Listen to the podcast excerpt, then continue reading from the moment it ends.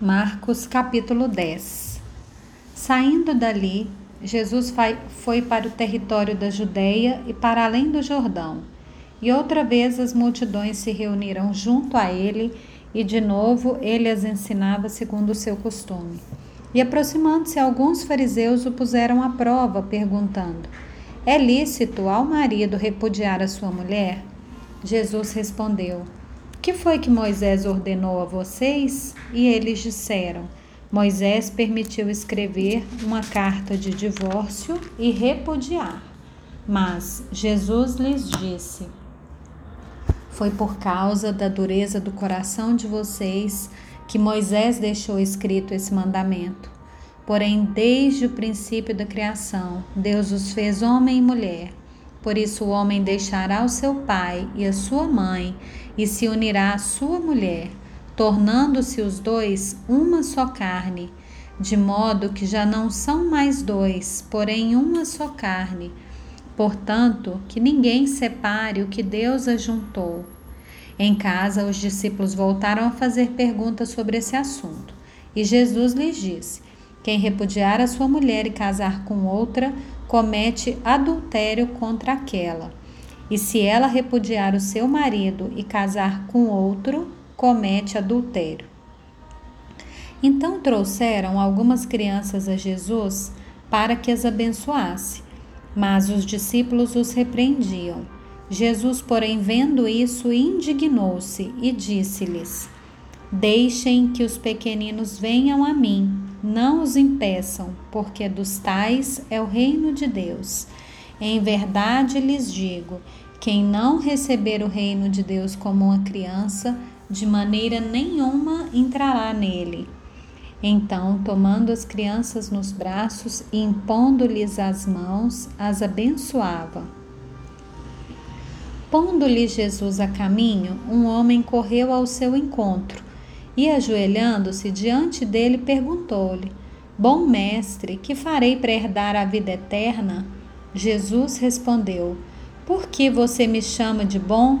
Ninguém é bom a não ser um, que é Deus. Você conhece os mandamentos: não mate, não cometa adultério, não furte, não dê falso testemunho, não defraude ninguém honre o seu pai e a sua mãe. Então o homem respondeu: Mestre, tudo isso tenho observado desde a minha juventude. E Jesus, olhando para ele, com amor, disse: Só uma coisa falta você. Vá, venda tudo o que tem. Dê o dinheiro aos pobres e você terá um tesouro no céu. Depois venha e siga-me. Ele, porém, contrariado com essa palavra, retirou-se triste porque era dono de muitas propriedades.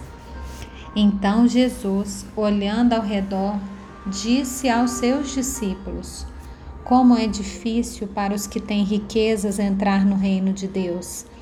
Os discípulos estranharam essas palavras, mas Jesus insistiu em dizer-lhes: Filhos, como é difícil entrar no reino de Deus.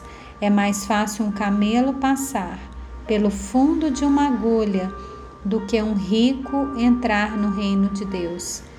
Eles ficaram muito admirados, dizendo entre si: Sendo assim, quem pode ser salvo? Jesus, olhando para eles, disse: Para os seres humanos é impossível, contudo, não para Deus porque para Deus tudo é possível. Então Pedro começou a dizer-lhe: Eis que nós deixamos tudo e seguimos o Senhor. Jesus respondeu: Em verdade, lhes digo que não há ninguém que tenha deixado casa, irmãos, irmãs, mãe, pai, filhos ou campos por minha causa e por causa do Evangelho, que não receba já no presente cem vezes mais casas, irmãos, irmãs, mães, filhos e campos com perseguições, e no mundo por vir receberá a vida eterna.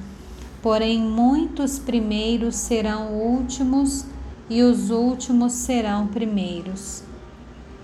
Estavam a caminho, subindo para Jerusalém, e Jesus ia diante dos seus discípulos. Estes se admiravam e o seguiam, tomados de apreensões. E Jesus, chamando outra vez os doze para um lado, começou a revelar-lhe as coisas que deviam acontecer com ele, dizendo: Eis que subimos para Jerusalém, e o filho do homem será entregue aos principais sacerdotes e aos escribas. Eles vão condená-lo até a morte e entregá-lo aos gentios. Vão zombar dele, cuspir nele, açoitá-lo e matá-lo. Mas depois de três dias ressuscitará. Então se aproximaram dele Tiago e João, filhos de Zebedeu, dizendo: Mestre, queremos que o Senhor nos conceda o que vamos pedir. E Jesus lhes respondeu: O que querem que eu lhes faça?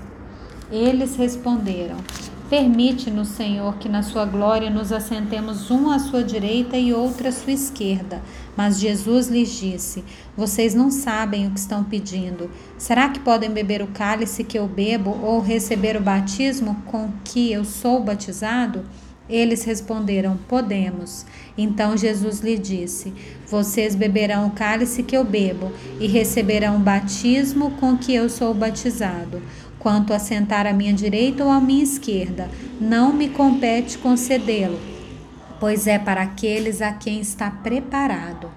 Quando os outros dez discípulos ouviram isso, começaram a ficar indignados com Tiago e João. Mas Jesus, chamando todos para junto de si, disse: vocês sabem que os que são considerados governadores dos povos os dominam e que os seus maiorais exercem autoridade sobre eles. Mas entre vocês não é assim.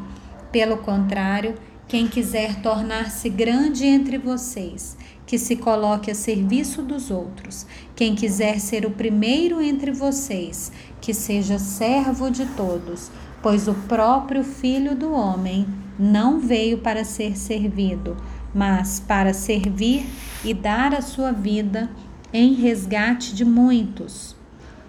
E foram para Jericó.